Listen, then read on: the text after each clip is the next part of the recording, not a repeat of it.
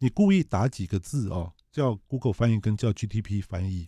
千秋万世一统江湖，啊，这个 Google 就会照着翻，因为他不知道这是什么东西，他就会说这个什么 Unified River and Lake，就是江跟湖啊。结果这个 GTP 各位去试啊，他就会写说 To unify the martial world，他说是统一这个武侠世界。据说、传说、听说、谣传、耳闻，天哪，我的世界怎么都是这种讯息啊？您收到过假讯息吗？资讯爆炸的年代，各种真真假假的讯息，我们怎么样才能够聪明不受骗？欢迎收听《新闻真假掰》，假讯息拜拜。我是黄兆辉，这里是由台湾事实查核教育基金会所制作的 Podcast 节目。Hello，大家好，我是兆辉，欢迎来到《新闻真假掰》。今天来到现场要陪伴我们一起提升科技资讯与媒体素养的好朋友，是台大公管系资管系的兼任助理教授，以及他也是易兰科技的创办人杨立伟杨老师，杨老师好，黄老师好，大家好。杨老师今天哦，想要来跟您请教一下哦，从 ChatGPT 看生成式 AI 创新领域的机会和风险，因为您同时在学界啊，然后又在实务界，自己有一家科技公司，而且专门就是在做 AI 了，对不对？那呃，已经是新贵。是新贵的挂牌的公司 啊，是这个 AI 新贵公司，这是台湾的第一家，第一家是，是目前也是唯一一家吗？目前也是唯一一家，是的，是，是。所以依兰科技现在有多少员工了？我们现在大概人倒是没有特别多，就一百多位。可是我们在台湾每天处理的文字的资料量大概是六十亿字到七十亿字到七十亿字，而且已经累积了十多年哦。所以我们在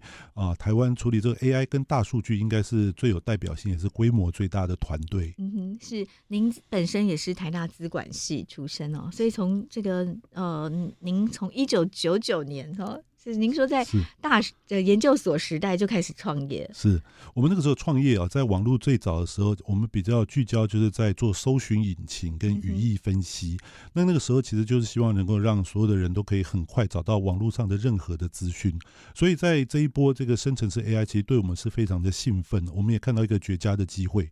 哦，那。当然，我们也有可能会被淘汰掉。可是，我们觉得更是一个好的机会，就是说，他现在在寻找资讯的方法，跟这个过去啊接近二十多年、快三十年，真的是有一个天差地别的改变哦，都可以让更多人可以更容易的取得这些资讯。我觉得这是他最大的呃一个优点。嗯哼，是您刚从您这个呃的介绍里面，您说当然也有可能被淘汰掉，还是会有这样的担心吗？是啊，我们我们虽然是在在国内哦，之前像呃之前是科技部有在。在办这种哦与 AI 对话的竞赛，我们是国内一百三十多个团队里面的第二名哦。那可是就像我们已经做的这么好哦，可是我们还是会面临到很多技术的改变。像这一次的这个大型语言模型的改变，它真的在啊，我们只能讲一句话，像我们这个领域的学者，真的是量变带来质变，就是大家都没有想到说，给他看了这么多的。书籍、杂志、文字看的量超过一定规模之后，它居然就会产生不一样的反应。所以对我们而言，就说，哎，旧的方法好像都有可能会被淘汰，可是所带来的新的应用又是一个全新的机会。所以我也觉得这是属于新的。年轻人的世代，一个新的技术的改变。您刚有提到说，您呃这几年这几年都是在做语义分析，所以也有自己训练的语言模型。是的，其实我们内部其实也有训练这样的语言模型。其实这样的语言模型其实已经应用在很多地方，像啊、如果各位朋友所用的这种智慧输入法，其实它就是一种语言模型，因为它会根据你一直打字，它会一直修正，猜你下次你就不用再去选字了。只是这一次它这个可以连续阅读这么多字，而且它这个好像就已经它已经遍览群书哦，问他什么事情他全部都知道，所以真的是有一个很大的改变。那像我自己的经验是说，我我们可能以前都还要背很多查很多的资料，那像现在。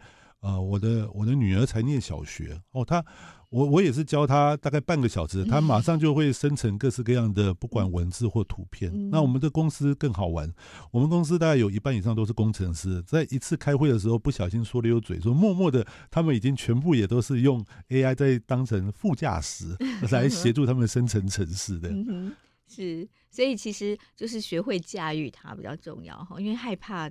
它还是会继续往下发展，是，是没有用的。我要赶快了解它，驾驭它。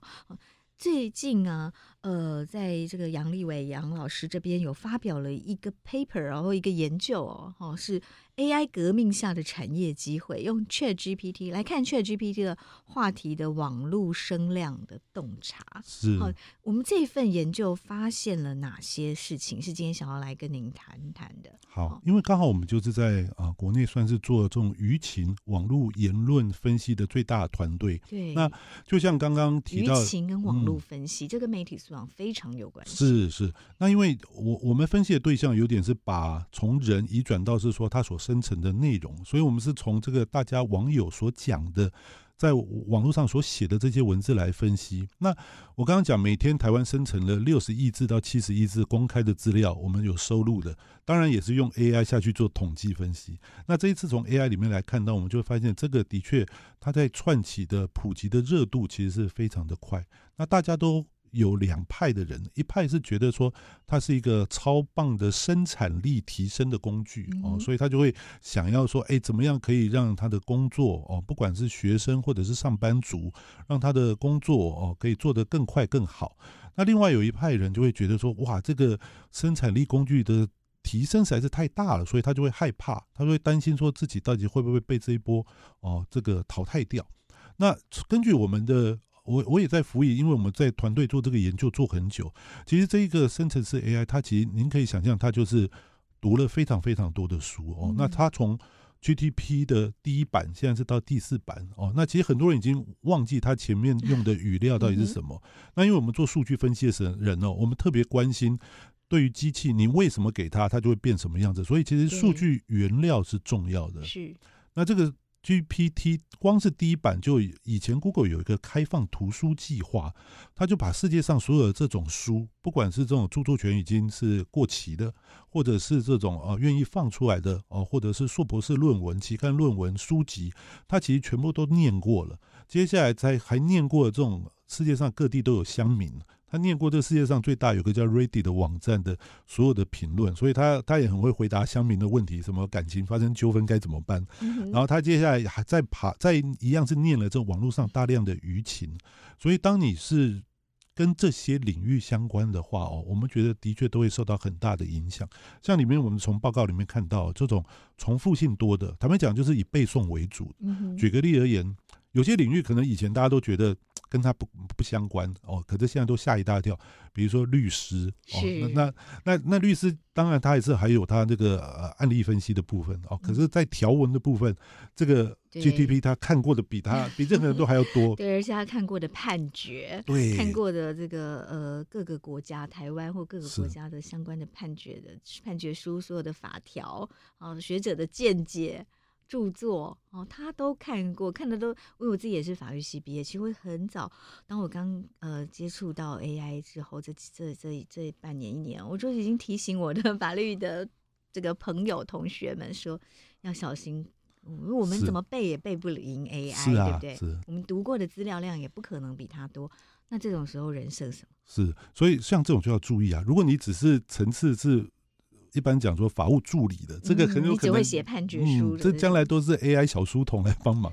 那另外还有很惊讶的是，这个医生也是，除非你做了什么临床更更前的，因为医生要背的东西也好多哦，不管是这个各式各样的从。从部位、器官、疾病到 药，这个要背的实在太多。对啊，那这些其实什么药会冲突？长期的这些基础、基本的医学的部分，其实 AI 比你看的还要多。所以它的确给我们好大的启发，就是说，哎，那这些很多重复性的，可能就比较反而在这一次是。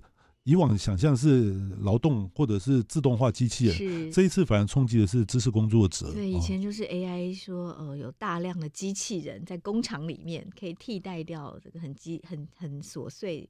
哦，机械化的流程，生产流程。是，这次是坐在电脑前的人被威胁到了。没错。然后这一份报告里面看到，还有除了这种 AI 会生成文字之外，其实接下来还有一个更大的产业是生成图片。嗯。那生成文字的部分哦，我们用这个报告来看，其实大部分的人都接受度很高，所以都已经开始在用了。那反而生成图片的会产生很大的两极化。有的人开始用，然后有一派会非常非常的反对哦。那里面就是因为它的啊效率的体验实在太多了。因为你写一篇文章，可能原来写半天，现在变成啊十分钟，这个还好。你原来画一张图，可能要画一个礼拜都画不完，结果它现在也是一分钟就出出来哦，所以它的影响更大。那大家就会担心说，这个比如说著作权哦，还有它的很多的利益上面的问题还没有得到。哦，解决，所以现在反而从这个报告里面看到，有一群人是对于 AI 生成，他甚至是抵制的哦。嗯嗯、那以我们的角度在看，我们觉得这个都是在过度的现象，因为你这个就好像当初串流音乐刚出来的时候，唱片公司也都抵制，可是其实是没有找到一个平衡点。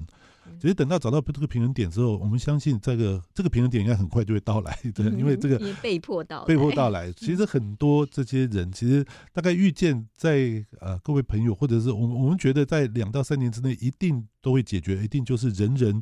都有一个 AI 小书童、AI 小画家、AI 副驾驶的日子一定会来的，对。嗯嗯，是，所以我们这份报告啊，它是研究方法是什么？我先跟听众分享一下。好的，我们这个研究方法哦，它它很特别，就是说它是去呃搜罗这个网络上所有我们一般只要称是公开的舆情哦，所以里面有包含了这种哦报章杂志、研究媒体分析报告，这是比较专业的。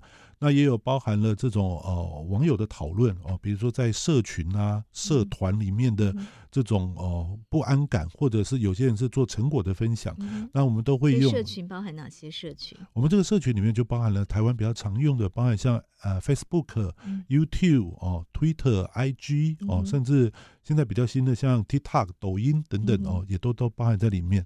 那也包含了这些讨论区哦，那包含了像。像 PTT 或 Dcard 哦，这种各式各样的讨论区在里面。所以你们的 AI 已经可以进去这些讨论区里面去呃搜寻，而且去理解呃里面的文字。是我们其实就会包括影音都可以了。呃，影音的部分我们现在处理哦，因为现在的确在影音的处理上面需要比较大的耗能，算力要很足够，所以我们在呃目前是以文字为主，可是这些影音网站。只要它旁边有什么标题、内容，下面的网友的留言、hashtag 等等啊，他也都会分析。那有一些重要的呃频道或者重要的意见领袖的，我们就会做内容的分析，是可以的，对。嗯，是，所以呃，几乎搜寻了所有的公开的。媒体报道还有社群讨论，都是在所谓舆论的声量的范围里面。是，所以，我们这个舆论舆情的研究，这个用的这套 AI 去运算的方法，又有一个名字叫社群聆听呢、啊。嗯，社群聆听，嗯，它是 listening，这 listen、嗯、listen to 这个 people's voice，这聆听民众的声量哦，所以就是刚好它对照的，就是研究声量的方法，就是用聆听。那您就想象，就是说，好像是派出 AI 去大量。也是小书童的概念啊，他帮你 看过这么多内容之后，帮你摘要，然后帮你分门别类，帮你整理出来。这个这个我们自己在内部，我们我们我们也说啊，这个如果这个团队这么努力，这个将来也是全部 AI 就会把这个舆情的分析报告就完全就做好了，这样对。嗯哼，是对，所以我们这个刚刚的研究发现哦，您刚刚有提到几点哦，呃，然后还有什么很有趣的发现？好，那我我们里面还有几个发现哦，就说其实这个呃，大家就会开始讨论这个到底是拿来做什么用比较好，因为呃，有一些人会对原理很有兴趣。那了解完之后，其实大部分人来说，那到底能干嘛？那那能干嘛？里面我们有找到几个比较有趣的哦。大家第一个就是拿来写作业哦，拿来写论文，拿来写文章；第二个是拿来写程式。哦，拿来写程式，然后第三个其实就是拿来生成各式各样的图片。那这个图片哦，有连带好多行业。其实，在从这个网友的乡民智慧的讨论里面，就看到，像比如说，原来本来跟 AI 可能没什么关系，像摄影师、模特、商品照片，现在还有那种 cosplay 的，好像瞬间忽然都很有可能会被 AI 影响到哦。所以这个它的影响范围真的是很大。那我们刚刚就看到说，如果啊还有几个包含像翻译，因为这一次这个大型语言模型，因为它汇入的资料实在是够多。那本来我们在做语义分析的人哦，都会有一题就是做机器自动翻译，没想到这一题也瞬间解掉了哦。它比 它的这个翻译的水准，这个翻译更强大，实在是好太多了哦。那它为什么？在它的原理上，为什么它可以这么强大？理解，没错。但因为它，它除了真的是有去做到不同语文，因为其实对 AI 而言哦，它它根本才不知道这是哪一国的语言，它觉得这全部是符号。那当你把这些符号放进去之后，有纯中文的，有纯英文的，纯日文的，也有中英日混合的，他自己就会去对照出这个在语义空间的一个角度。比如说我们在台湾，比如说教小朋友会讲说啊，这个太阳啊、月亮啊、八大行星啊，那英文也会有教材，就会说讲到上啊，讲到 moon 啊，讲到八大行星，他自己会从这个他彼此对应的关系，就找到这个太阳、月亮跟八大行星的英文的说法。其实他就会自己就会找出来，那瞬间解掉了六十几国语言的这种很流畅的翻译的问题。那除了这样的之外，其实刚刚这个赵慧也有提到，就是说其实这个 GPT 它还有一个很强的能力，它是贝多芬，就是 背了考试就很高分。它其实没有运算跟推理的能力，可是它背是超厉害的，所以他还背过了这些所有的。我刚刚讲到，它的 GTP 第一版就是以书，书又是这么结构化、这么高品质的资料，所以那些各式各样的文学名著啊，然后优美的各式各样的文学作品，它全部都念过。那这个各位朋友，你只要做一个测试就可以了，你故意打几个字哦，叫 Google 翻译跟叫 GTP 翻译。千秋万世一统江湖，啊，这个 Google 就会照着翻，因为他不知道这是什么东西，他就会说这个什么 Unified River and Lake，就是江跟湖啊。结果这个 GPT 各位去试啊，他就会写说 To unify the martial world，他说是统一这个武侠世界，你就觉得他才是太厉害了。他还一统江湖，他还有是。Catch 到这个武侠这样的概念，可是就就有很多的，因为也有很多 YouTuber 或者很多人就讲说他一定是太神奇了。其实他一点都不神奇。我告诉各位为什么？因为他看过金庸的英文版，所以他会唤起他的金庸英文版的记忆哦。那像举个例子，这个之前 Apple 的前创办就是创办人那个 Steve Jobs，他讲说这个有一句话，你叫他英翻中，刚刚是中翻英嘛？那各位再去试 Google。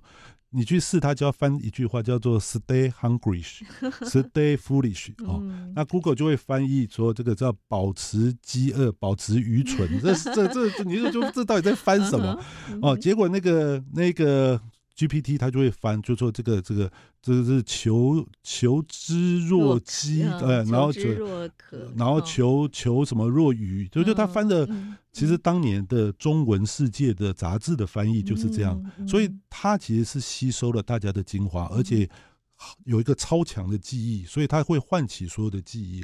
所以用这两个例子，你就可以知道说，它不只是语言模型。在运算量的进步，他同时间还记得了所有人类之前这些累积的智慧哦。那不过当然也暗示了一件事情，他用的时候也有风险。如果是他之前没看过的，他就会开始瞎掰，对，他就 他的他就会发挥他。如果我们称组合是一种创造，那他创造能力也很强，就是他是组合式创新哦。那我我我讲一个有趣的小故事，就是说，因为因为我我对我的女儿，我我都在教我的女儿。中间也会有很多人工智慧跟语言的启发，对，因为看他这样子长大，然后我就觉得好多很有趣。有一天我就跟他说：“哇，这个爸爸领域出了一个大事嘛，因为 GPT 是十一月三十号发布的，我从十二月一二号我就拿给他玩，我就说这个。”你要不要试试看？有个比 Siri 还有 Google 聪明一百倍的东西，他拿来说真的吗？可以这样吗？他就问他，他就随便问了他一句，说哆啦 A 梦是什么？然后因为 Chat GPT 哦，我等下可以跟各位介绍，因为它的训练的语料的这个集哦，大概从四百多 T 里面挑了四十 T，一 T 是大概是一兆字，他大概用了四十多兆的符号下去训练。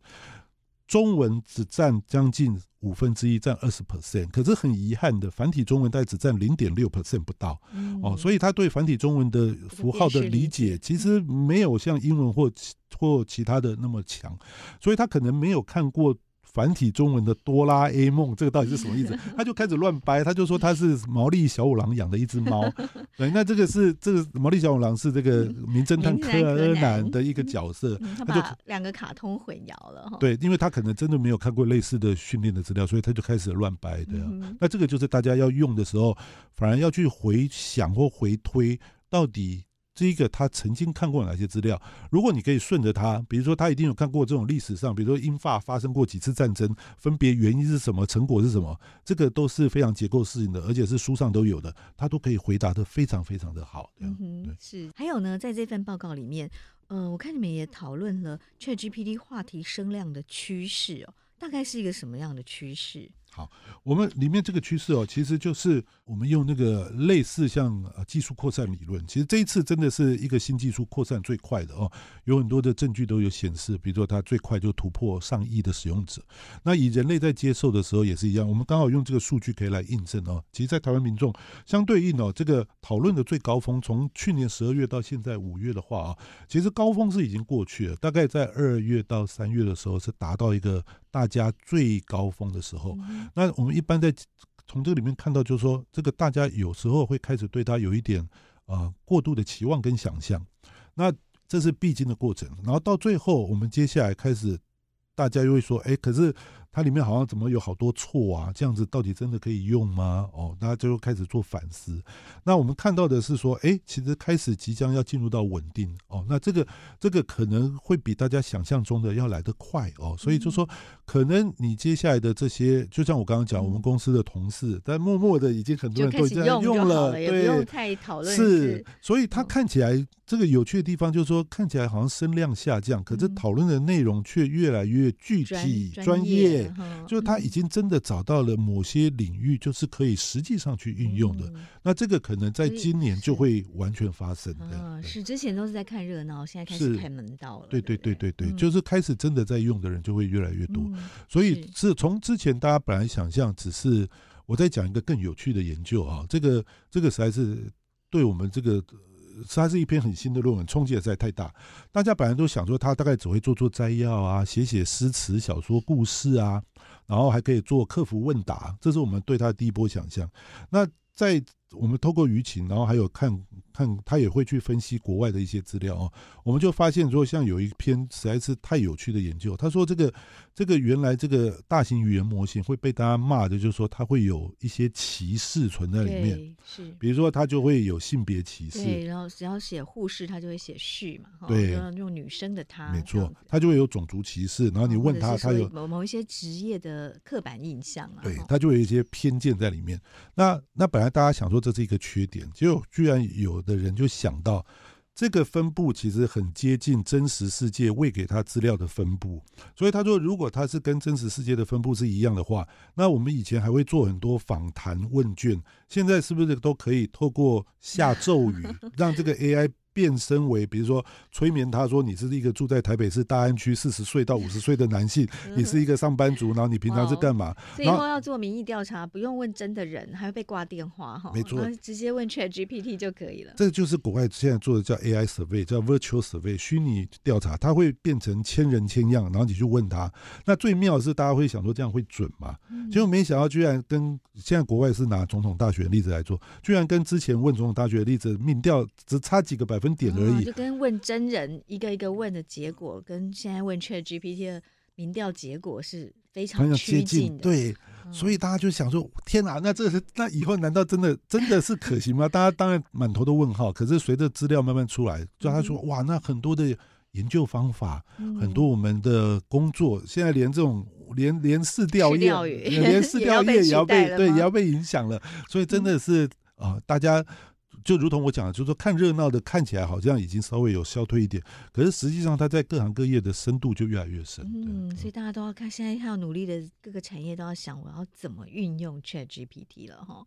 所以我们再回到这个报告啊，话题的好感度上面，这个是呃什么样的调查结果？好，我我们现在会用这个 AI 也去判断这个啊舆情或这个言论哦，大家我们会去判断两种，一种就是它的是成。情绪是正面的还是负面的？还有他的立场到底是支持或是反对这件事情哦？那那这个大型语言模型其实真的也解决掉很多事情，像像以往我们都会这个去，如果只是用字词比对哦，我们常常会产生这种误判的现象。嗯，对。像比如说，说什么好棒棒，可是其实是一个嘲讽。对对对。可是现在的 AI 就很厉害，它会根据你的上下文来决定你好棒棒是嘲讽还是是真的。像比如说，你如果是在 PTT 讲好棒棒，就是在酸你嘛。可是我们的我们的资料发现说，如果他是在亲子宝宝的的社群里面讲好棒棒，但是真的真的很棒。对，他是爸。妈真的在学小孩讲话，真的好棒棒，嗯、所以那个准确率哦，真的，妈真的很善良，是是是，就是提升了很多。很对，那提升很多的情况下，我们就会发现哦，这一个在在这一个哦，AI 在深层次 AI 哦，在情绪好感度上面哦，其实反而是拿来做几个用途是好感度最高的。其实我们看到一个很惊讶的是，大家觉得健康议题哦。嗯健康议题跟 ChatGPT 的关系是、嗯，就像你可能自己有一些症状，或者有一些、哦、呃饮食，或者说你要说可不可以开一个，嗯、我想要减肥，开一个健康的菜单给我。健康咨询的。对，其实这个反而网友发现这个他都给出一个真的是相当不错的建议啊、哦。这这里面我们想做这个是情绪好感度最高的。嗯、那另外其实就是哦这个哦推荐啊呃旅游啊餐厅啊、嗯、这些。推荐，因为有时候我们真的在用 Google 或搜寻引擎的时候，在找资料，真的真的是要找很久。有有时候就说，可不可以帮我推荐一个呃什么 CP 值最高的素食餐厅，或者我要想要买一台印表机，可不可以就说告诉我前十大该选择的印表机？可是通常你这样问 Google，它会通常可能会跑出一大堆内容农场的文章啊，就是说它是来骗流量的哦。可是 GPT 它会真的消化之后，然后再啊、呃、用一种口语的方法来给你回答，所以这个在给予人类建议的部分，其实好感度真的是很高。不过当然大家还是要提高警觉啦，因为它所生成的内容真的不见得是正确的。没错，所以你看到了一个看起来头头是道的东西，还是要想办法去查证一下。是，所以所以其实要给大家的建议就是说。可能可以把它当成是很不错的，一般所谓的叫 second opinion 哦，就第二意见。那你至少会拿到一个意见，那你可以再去跟不管是 Google 或者还是要征询医师，呃，专业或医师，其实会会相当的啊、更好哦。那这个时候其实也也带出来，就是说，那可是如果是一些太新的哦，太太，他现在目前的资料还没有到更新到很新。然后越是 local 当地本地的资料，可能就相对比较相对少。所以像你去问他，如果问他，你问他去美国旅游要玩哪边，他都回答超棒。结果你问他新竹的十大小吃，他都答错，就是像他都答答错，这这明明不是新竹的小吃哦。所以在用的时候，的确是还要再更加的小心跟求证。嗯，是。对，所以查证还是呃，在使用 ChatGPT 这一类生成式工具最重要要提醒大家的哦，尤其它很容易变成一个假讯息散播的一个温床了，对不对？那那我们自己在做舆情分析，其实我们这个这种业者最大的隐忧就是哦，我们内部就在讲说，我们现在每天是收集六十亿字到七十亿字，我们预估。大量的生成，我们预估年底我们可能就要准备五倍的量，可能到明年要准备不知道多少倍的量，因为大家接下来网络上看到的这种，因为生成的成本大幅下降，对，所以这个资料量的产生会更高。对，以前我们可能要一个小时才写一篇五百字的文章，然后现在。两秒钟，ChatGPT 就产生了。所以现在对于我们这种业者，会对搜寻引擎，或者说对每一个人，要能够慎选筛选数据是更加的重要。对，就是资讯媒体素养会更重要，对不对？因为内容会太多太多。是，它是一个内容，有人讲说叫内容通膨，有人讲说是内容泛滥 爆炸时代。那那其实我们倒是有看到另外一个商机跟产业哦，就说其实接下来就会，其实 OpenAI 自己也有放出一个工具，是用来侦测。是不是哪些东西是用 ChatGPT 生成的？对，那他当初会要这样侦测的原因，他的用意只是说他要避免啊，就是说，因为他会再拿很多资料再来做，也是网络上收集再来训练，结果他搞不好。爬到的是一堆 自己，呃，而且更惨的是生出来错误的，而且更惨是 ChatGPT 三点五跟四生成的，结果拿来它训练五，对，哦，所以你是拿上一代的生成来训练下一代，这好像感觉怪怪。所以他们为了，其实很多很多科学家其实就开始要避免这个事情，所以他们的确就会让一方面是说推行，就是说生成的时候就要标注，或者它应尽可能要有一些。隐藏式的 pattern 的模式在里面，浮水印啊，或者是要标注来源，说这一段是来自 ChatGPT 的，那它就会之后他们在训练的时候也自动排掉。那隐带隐含带来一个，就是说，那将来就好像病毒跟防毒软体，将来也会有这种侦测是由人呃机人类或者是机器所生成的内容。我们想象可能也会这样的工具来协助我们更有效的把这些。完全只是机器生成，比较浅层，而、嗯、而不是深度，不，不是人写的。对，嗯、把这些内容把它过滤掉。嗯、我们觉得这个是可能也蛮有潜力的一个产业。对，因为需求很大，因为不然大家都实在是都真假难辨的讯息会更多了，是对不对？是是这份报告里面还有什么重点？是那那其实我们也可以跟啊、呃、朋友们来分享说，那这份报告是怎么做出来的？其实我们就是啊、呃、利用这种 AI 机器人去大量遍览台湾的社群啊、呃、新闻报章杂志讨论区的内容，刚刚有提到了，一天大概看六十亿只到七十亿只。那我们这边看完的还有一个归纳，就是说，那现在在台湾的这些讯息到底都是怎么传播的？像我们发现这一个哦，ChatGPT 在台湾，它刚开始哦，其实是在一些比较专业圈圈领域里面传播。那它本来只是在一些同温层里面，那后来其实是透过了这些现在哦，很多议题也都是透过网红。关键意见领袖来做传播，像比如说中间有一位，这个是老高与小莫哦，这个他他的这个影片哦，在台湾其实看的人真的是很多，就达到了一个最高峰，在二月二十三号的时候，居然就会达到有非常多人都在关注这件事情，居然是因为这个网红提到了，哦，什么事情？对，那他提到的时候，就会想说，哇，这个到底他的后面的担心的这个不确定性跟未知性啊，其实就带起了很多的这样的问题。那后面有更多的这些、呃、网红或者意见领袖，其实就一棒接一棒哦，就会把这个呃传播这件事情哦，就就让大家更加去了解这个技术。嗯，是您刚说，因为老高与小莫在某一天他们讨论了影片主题就是 ChatGPT，然后提醒大家说，一切才刚刚要开始，我们要做好准备了。好，因为他们的这个影片的发布，就造成网络一个。非常高的声量的、嗯，是是是明显的高峰，对，是是这个明显的高峰会比平常高多少倍？好，他他其实以我们来看的话啊，其实他当天的这个讨论哦，呃，打一个比方，就是说这件事情的最高峰，其实就是从他那个地方开始，后来就一路往上哦，那那应该是提升了至少有五倍之多。哇，就是一一一部网红的影片，可能让整个网络世界你们观察到的所谓舆情。因此，这个相关话题热度提高五倍。是，那那像这个呃，有些事件哦，像这个，比如说，如果是 AI 生成图片。则是有一个这个也是一个很有名的作家吴淡如啊，他在网络上面就有人提到说啊，这个他他他做的就是大家网友在讨论说，到底是电脑绘图还是叫 AI 生成哦，这个这个就引起了很多人的讨论啊，然后连带也影响很多不知道的人去接触这个，所以以我们在看哦这个。网络传播，就是说为什么我们刚刚有提到一件事情，说那这个将来 AI 的内容生成越多哦，那网络上的资讯势必又会再翻倍更多。那这样子更多的情况下啊，那到底我们是应该筛选不看哦，还是是要呃认真每一篇都看，或者说以我们的如何筛选？对对对，或者以我们的立场说，那产业可能以怎么来用这个事情？对。是，那我们我们在做这个 AI 判断舆情跟分析舆情哦，有一个很重要的题目是，我们以以往的确有一题哦，就很多老师也跟我们合作，就说要判断这个讯息到底是真的还是假的。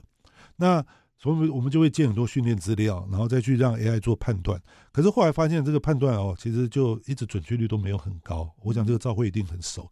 那因为为什么？因为你拿给一个人看，人也看不太出来，所以所以你叫 AI 判断很高，这个也是强人所难啊。嗯、要判断真真假，对对对，做事实查核其实是很花时间，很花时间，真的很困难。那我们后来哦，变成是 AI 还有一种优势是速度快。嗯、我们后来把这个判断的方法移到是说，那要先判断影响力大不大，就说这个舆情的这个。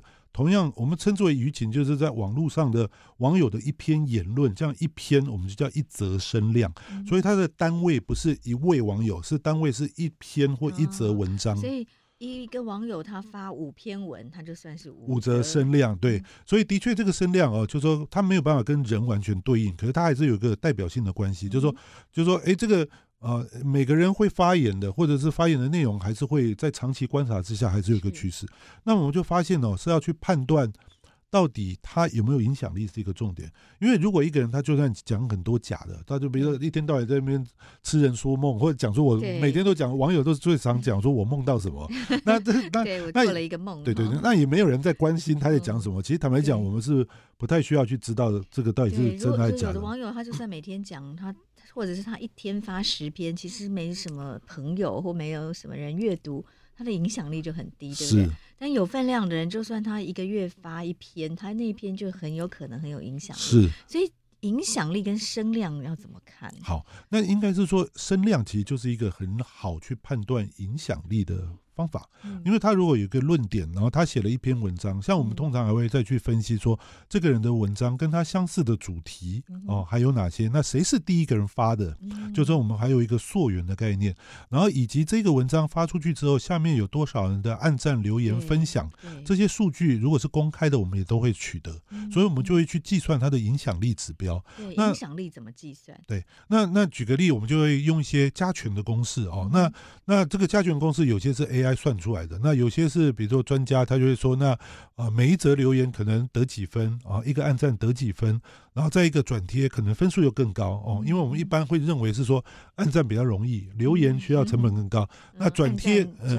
几秒，零点几秒，对对对，留言还要花时间想要留什么。那那如果是分享，就有病毒扩散的效果，所以我们就会利用这个方法去算。那现在对，就是按赞、留言、分享，分别给他不同的权重。那我们经过这样子的去计算影响力，现在还有一个很重要，像我们这种哦团队我们在做，就是说现在现在很多讯息其实是平台碎裂化。碎裂化的原因是说，比如说有的人是他在 PTT po 一篇，然后。有了记者，可能就去转述他，然后在脸书上又有人在转这个记者的，然后最后又拿到 IG Line 里面去传哦，所以你可能没有办法有一个工具可以全面性的去，嗯，去把它拼起来，对，所以像我们在做的就是可以把多个平台的这样的内容可以把它串起来，哦，所以你大概就可以知道，同样这个言论，像我们刚刚会算说某些网红提到这个 ChatGPT，它其实就是合并多平台之后。计算出来，然后看得出来，它这个影响力是最高的。跨平台的影响力是怎么以怎么样的一个模式来观察？我们其实就是把它最容易的，就是把它放在一个时间线上面哦。那因为我们现在的 ChatGPT 它可以去比对我们这样的内容到底相不相似。当它相似度很高，比如说有某一种言论它的相似度很高的情况下，我们就会把它姑且把它合并，就说那它可能是。哦，我们就假设他可能是因为受了谁的言论影响所来再去散布或传递的。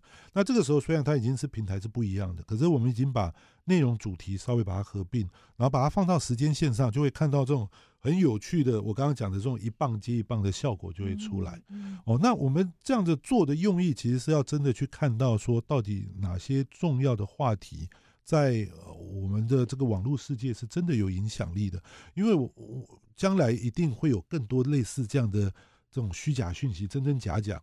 那我们没有办法穷尽力量，因为我们的服务的对象其实是商业跟品牌，其实他们也有同样的问题，就是说这个也有有人有一方面，他们有的人是要关心假讯息，像他们是关心负评讯息哦，就是说这个有一个网友来写了一个负评讯息，那他们其实有一个关键是说，到底要不要处理哦哦，那。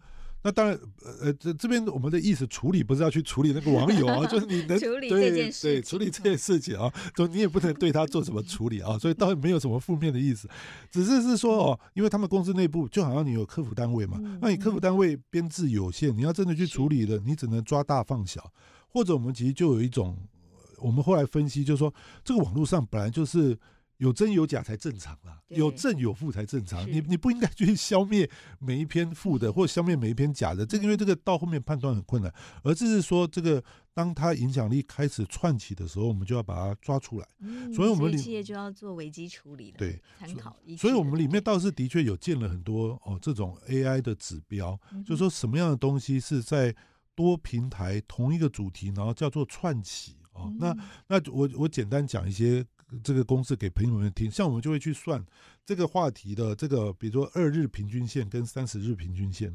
如果它的二日平均线突破三十日平均线，就代表在上升波段。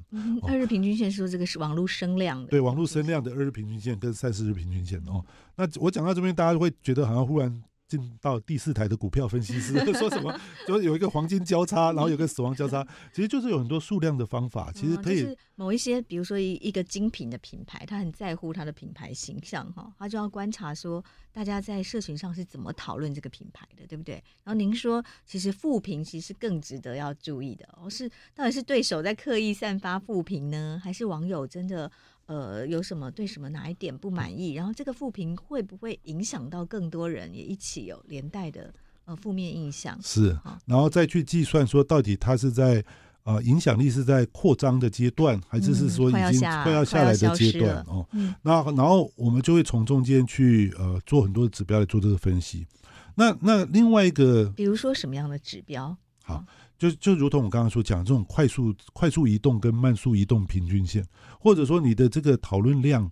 平常平均，因为每一种话题哦，不管是政治人物或品牌，它的在网络上的讨论量都会有一个平均值的概念。嗯，那你这个如果背离这个平均值，这是有点像异常，嗯，叫乖离率，就是说你离开这个平均值标准差几个，比如说离开三个标准差，这个就是代表很很非常异常的状况，你可能就要。特别的注意哦。嗯那我们除了会去啊观察，其实舆情有这些用途之外，其实舆情另外一个用途哦，就是说除了刚刚讲的这个了解啊公关危机处理之外，哦判断影响力哦哦不是判断真假，而是判断到底哪些重要跟不重要。另外还可以拿来做一些预测市场的事情哦。那这个预测市场的事情是有趣的，是说大多数你会想说这个。网络舆情哦，我们之前常常跟做民调的老师一起讨论啊，他就说这个我们民调的单位是人，你这个声量的单位是文章，你怎么可以用声量来？反推，比如说投票率或者什么等等哦，可是做出来的结果又很准确，所以所以我们都一直在探究这个学理上的到底是什么原因。对，网络声量跟投票率之间的关系。对啊，因为他说，如万一这个有的人只是只看网络上，他只看他不发言，嗯、那那你这样子会算得到吗？啊、哦，是他也不按赞，他也不留言，啊、他也不分享，这种潜水。对对对对，那 我们要讲的是说，虽然这个他只看他没有按赞，他没有发言哦，可是会影响到。到他，所以我们会去算那个影响力，就是说，其实就是在算说有多少人可能会被影响。那因为哦，这个有一个假设，就是大部分的人都是 follower，就是会容易会被影响的。所以如果网络上有流流传了什么讯息，反而很多人都去做，其实最后就会弄假成真。是是，那那卫生纸之乱就是这样吗？或者像那个，比如说前前前今年的事，鸡蛋也是吗？鸡蛋也是啊。本来可能没有缺的这么严重，可是因为大家都想说，我怕买不到，就买个两盒三盒。本来可能两个礼拜、一个礼拜才吃一盒的。是，他就囤货，这就变叫自我实现预言嘛。那今年有个例子，就是在国外这个倒闭这个。后来被接管的美国的西谷银行，它其实本来也没有真的要倒，它只是亏损。可是这个我们同时间也有观测一些重要的国外的推特的意见领袖，就有一个。在在矽谷是创投教父等级的，他就叫大家说，那些新创公司说，赶快把钱都领出来吧，嗯、这家可能有点问题。结果这一个被 retweet 重复推送了好几十万次哦，嗯、结果造成最后矽谷就挤兑哈，他一天被提领四百亿美金，这哪一家银行都会倒啊，对，就是本来没有要倒，本来没有要倒的，这每一家都会倒，所以我觉得这个其实我们在研究 AI 再加上这个舆情资料，这有趣的现象就是说。我们可以利用这种螺旋或者叫自我实现的现象，反而可以预测一些有趣的情势。是，本来舆舆情好像会觉得它是脱离现实世界哦，甚至我们会说就是有一些键盘魔人，啊。是，哦，它它是虚拟的，但是它是真的会影响到真实世界的。没错，像我们有一个研究，就是我们里面有定期用舆情跟 AI 在算一个用。房地产的升量，台湾地区、嗯、是，然后我们就用这个房地产的升量来预测台湾的房地产的周期涨跌，哇哦，然后再去对照内政部所放出来的这种不动产移交户数，发现两者是高度的相关啊、嗯呃，而且这个舆情是一个什么样的相关方式？哎，而且对它的相关方式啊，就赵辉讲的好，就是说这个舆情是领先指标，会领先大概一季到两季。当这个舆情如果开始热，那我们做的还会分县市，就是他利用这个 AI 的语义分析哦，因为现在语义分析真的很厉害，他会知道你读完这个讨论的之后，他是在讲台北还是得讲新竹，还是讲新竹的竹北的哪个建案哪个地区，我们就会把它分离出来来算，然后我们就会发现说，在预测这些六都重要的。建案或者是重要的地区啊，哦，或者一些从化区等等的，然后来预测他们将来的这个房地产的这个呃成交数跟成交户数跟这个走势的话，都可以领先一到两季，而且是真的就可以预测得出来。就是大家会在网络上讨论说要去买哪里的房子好不好？是，然后他大概一两季以后就真的会影响他的行动决定。是没错，所以像现在在我们这个产业里面用 ChatGPT，还有一题就是说刚刚跟赵辉有分享，就是这个叫预测金融市场的情绪哦。嗯，因为我刚刚不是有说这个 GPT 它它片览群书，它文学造诣非常好，所以这个他可以知道他是正面还是负面。那他可以就知道说，到底甚至是大大大多数的人对这个股票或期货或原物料是看好还是看跌，然后利用这样家公司的，然后利用这个看法来。来做这个投资的判断跟决策依据，啊、是居然也可以得到非常好的效果，对。嗯，就是当大家都讨论说这个很好的时候，大家就会去买，是，然后它就会往上了，它就会供不应求，然后就会往上，对啊。哎、欸，可是我们之前虽然我自己是真的从来没没买股票啦，但是不是听说当蔡澜族都下去买的时候，这支股票就是要跌了吗？或者是说这个整个大盘就是要跌了？是，所以这个这个方法也是有它的一些。局限性，它的最大优点是快速哦。就说如果啊，这个是在未来现在这个资讯爆炸的阶段，那你能够运用驾驭 AI，你可以率先看完一天六十亿字到七十亿字，最短时间看完。因为 AI 我们我们通常这样扫描一轮，大概只要三十分钟哦。一轮的意思是说，就是巡逻台湾一轮，这些所有 的媒体、所有的网络讯息，对，所有的巡逻完现在是一轮是三十分钟。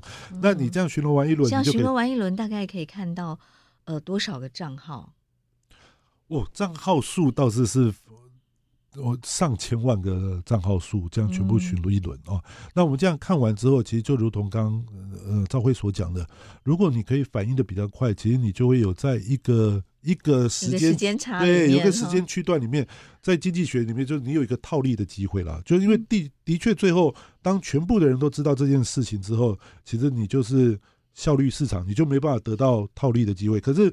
AI 真的是比较快，因为我们刚刚就讲说，现实社会就是有人快有人慢，那 AI 可以让你的反应更快，它是生产力工具，所以现在有好多大的越是专业的团队，它里面真的都已经导入这种 AI 哦，这种金融机构啊、投资机构，他们都是用 AI 在做计算，那他们都是速度可能比我讲的这更快，不用到三十分钟，他们可能反应的更快，所以到时候。就会得到一些超额的报酬，这样对。嗯，是这个所谓的舆情啊，比如说我们还会关心的是，接下来台湾的大选到了，这个所谓的舆情，我们要怎么看待？好，那我们在在台湾在在利用这个舆情哦，也一直有来看说，到底可以可以预测这个，比如说候选人当选的几率哦。嗯、那那的确在台湾，以至于就是说，真的就有很多人。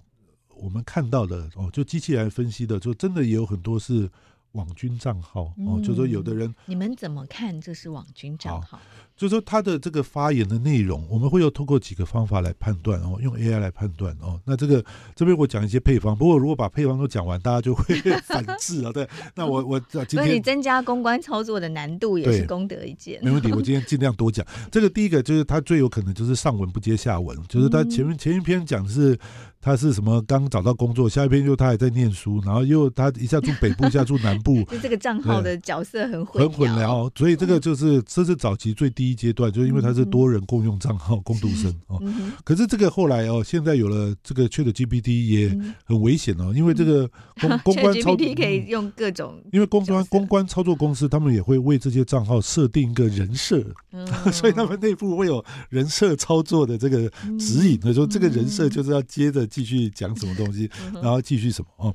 那我们还是可以根据他的发文的频率哦，发文的这个时间，那有些甚至会有地点哦。其实还是会有一个轨迹啊哦，因为这个就是一般人，就是他这怎么会在密集在这么短时间同时间又在这边发文，又在那边发文？这这这绝对是表示是共用账号，要不然就是机器人，就是他是也是城市在操作哦。所以我们其实从中间还是可以看到一些很异常现象，或者这个人他，我们就会看到他的交友的这个，他就是按。按照某一个特色，一直去加某些好友，一直去加，然后那个每天新增的人数也很异常，就除非这个人是。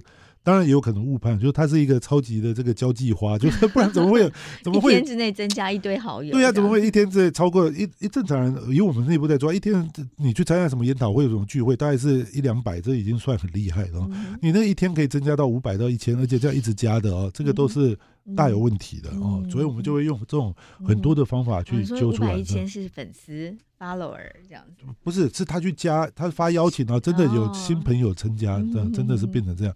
然后或者跟您刚刚讲没错，就是他去 follow 这么多的这些频道啊，或者是粉丝页，嗯、这个也是一种异常的现象。嗯、因为比如说我们在脸书粉丝页，其实都会收到，只要是社团啊，或者是一些呃呃呃粉丝页，都会收到一个一些公关公司来的这。个讯息哦，说，哎，你只要多少钱？好，我记得都很便宜，你就可以买多少粉丝发了。是是是是是是，是，就是会有这种状况，就是有这种机器人，就是它也是 AI 操作的公司，对啊。所以我刚刚讲说，这个就变成好像防毒软体跟病毒一样，就是两个各自就会这个呃这个道跟魔在彼此在在道高一尺，魔高一丈，然后互相斗智啊。是是，所以您刚刚有提到这个所谓的网军的指标，包括他的角色混淆，他每次上网的地点。快速移动，那像哆啦 A 梦要有任意门哈，对，然后还有还有呢？还有就是刚刚讲说他的这个呃行为的频率哦，就是异乎常人了，嗯、就是他这个行为就是包含发文啊、按赞啊、加入粉丝页、加入社团啊，那这个都其实就是在过度极端的情况下，都还是很有可能是一个异常的。嗯哼哼哼，还有呢，发文的内容啊，这些也会是在你们监测的范围里吗？好，我们我们倒是在发文的内容里面哦。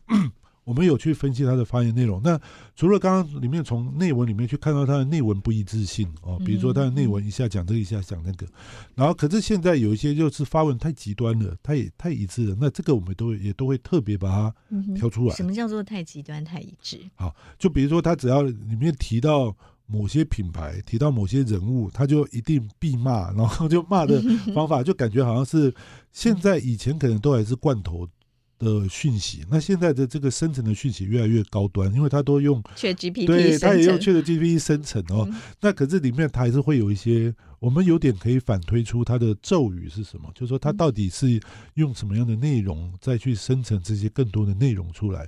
那它有可能就是为了要去捧某一个品牌或某一个人物，或者一般讲叫做。搜寻引擎优化哦，它是要把它提升它的流量都有可能。那这些我们都会想办法去把它特别极端的这些就会把它特别的处理哦。那里面的方法就是说，当它过度，一般人可能哦，他的发言不会说。一个人的人生全部都是只讲某一件事，这也很奇怪哦。就说他可能或多或少可能会讲一些有的或其他的哦。那我们就会判断这个他的这个发言的这个领域跟专题哦，就是我们里面内部还会帮他贴标签，机器贴哦。就说如果他这个哦太多的也有问题。一直不动的也有问题，或者说它这个前后不一致的也会有问题的。嗯，是。那回到选举哦，选举上面我们要注意什么样的舆论的这个声量的问题哦？好，那那我刚刚讲的是说在机器分析上面哦，那其实倒是这边如果是要给各位朋友的建议，就是说其实现在这个。未来真的是真假越来越多，而且假的实在是太像真的。他的头像、照片什么全部都是生成的哦，嗯嗯、哦，然后再加上他以前还要盗用别人的照片哦，现在他就自己生成一个美女，盗用对啊，嗯，你像源源不绝的人物可以用哦，是，所以呢，然后而且这个人物还会生成喝咖啡啊，去逛街啊，还会在伊犁一，就是这煞有其事，真的有生活，对对对对，还会养狗，还会养猫的，对啊，所以这些。都会越来越难以判断哦，所以真的其实就是回过来，就是说我们正在判断的时候，就是说啊、呃，如果是以我们这种业者或者是研究团队，就是说我们还是要抓有影响力的哦。那如果是在个人的话哦，就是说其实还是要大家要学会判断，警觉性要高了，就是说随时可能都有这种假的。像我我我的女儿，她不会是要高年级。她开始自己会上网，开始会东看西看，然后每次还跟我说：“爸爸，我今天直播。”我说：“你在直播什么东西？”对，他 说：“我也有三百个人看我。”我说：“真的假的？”，很厉害。对啊，然后他每天都希望可以增加这个人数。我说：“ 你不要追求这些虚华指标，就说那里面到底是真人还是假人，你也不晓得。”对，没错，这个这个，但是回应到这个政府的决策哦，我们都说要。关心舆情啊，关心民意啊，回应民意。但是当这么多假账号可以靠 AI 生成的时候，所谓的民意，我们要怎么来确认？是没错，所以的确也不能完全依靠这个网络舆情这个工具的。我我我，虽然我是做这个，可是站在老师的立场，我觉得它其实充其量是一个补充或者是一个选择方案的工具。那就如同我刚刚所讲的，可是说。都不管嘛，也不行，因为他有刚刚讲那个影响到真的人，是，而且他有螺旋效应，他有自我实现，本来没有起火的，这样大家一直讲，就真的烧起来了，这个也不行哦。所以你你第一个就是说，你还是要去观测，要注意哦，因为他这个叫做 listen to people's voice，要聆听民众的声音。那这个声音你不能因为真的假的，你就你不能因为有假的，你就说那真的我也都不听了哦。然后这些中间就说要去判断啊。到底哪些是影响力大的哦？哪些？因为按照我们刚刚这样推论，就是说，只要是影响力大的，假的都有可能变真的。这个其实是一个最重要的哦。是，对，对。那那所以在舆情上面呢，那在选举期间有没有要特再特别注意什么的？好，那就就如同我刚刚所讲，就是说，这个如果有太多这个呃很多陌生的账号来加你哦，其实差不多。就是这个时候吧，就是有太多太多陌生人来加你哦，然后或者说这个你不要觉得说你的文章就是。大家都会来按赞啊，爱心，你就很开心。其实坦白讲，这是人之常情。像我自己脸书文章写了，有得到这个按赞比较多，我也会很开心啊。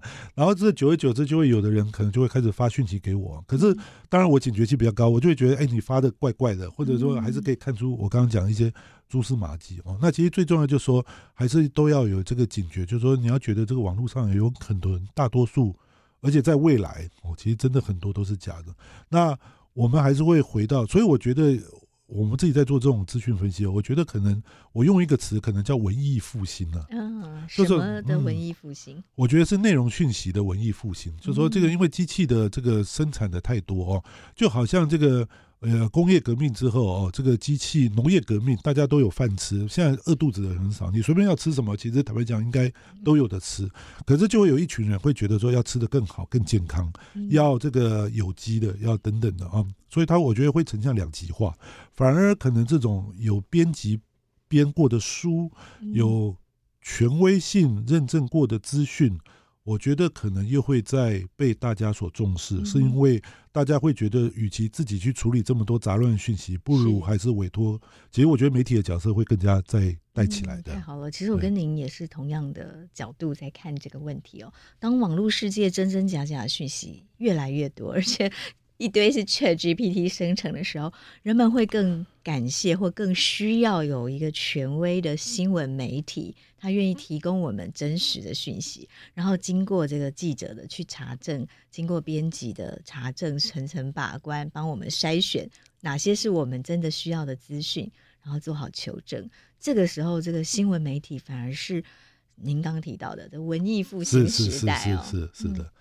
其实就像现在，为什么现在传播，大家会觉得，与其网络上看这么多资料，不如去听某一个人的 podcast，或者是看某个网红，因为至少你看得到他的人，听得到他的声音。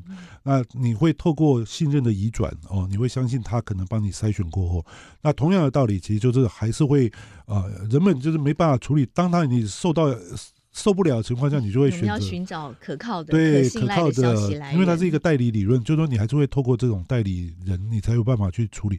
那所以我真的觉得媒体的角色，其实对 ChatGPT 而言，这个反而它的日后会两极化，就是要吃素食资讯的人还是会有，这可能还是大众，可是会有更多人会关心，真的是好的重要的资讯是什么？嗯，优质的讯息在哪里？对，谢谢谢谢杨老师今天的分享，谢谢。谢谢收听《新闻真假掰》，这里是由台湾事实查核教育基金会所制作的 Podcast 节目。我们将陆续邀请各行各业的朋友来畅谈媒体议题，陪您一起增强对假讯息的抵抗力，让我们都能和假讯息说拜拜。欢迎您订阅留言，告诉我们您的意见和观点。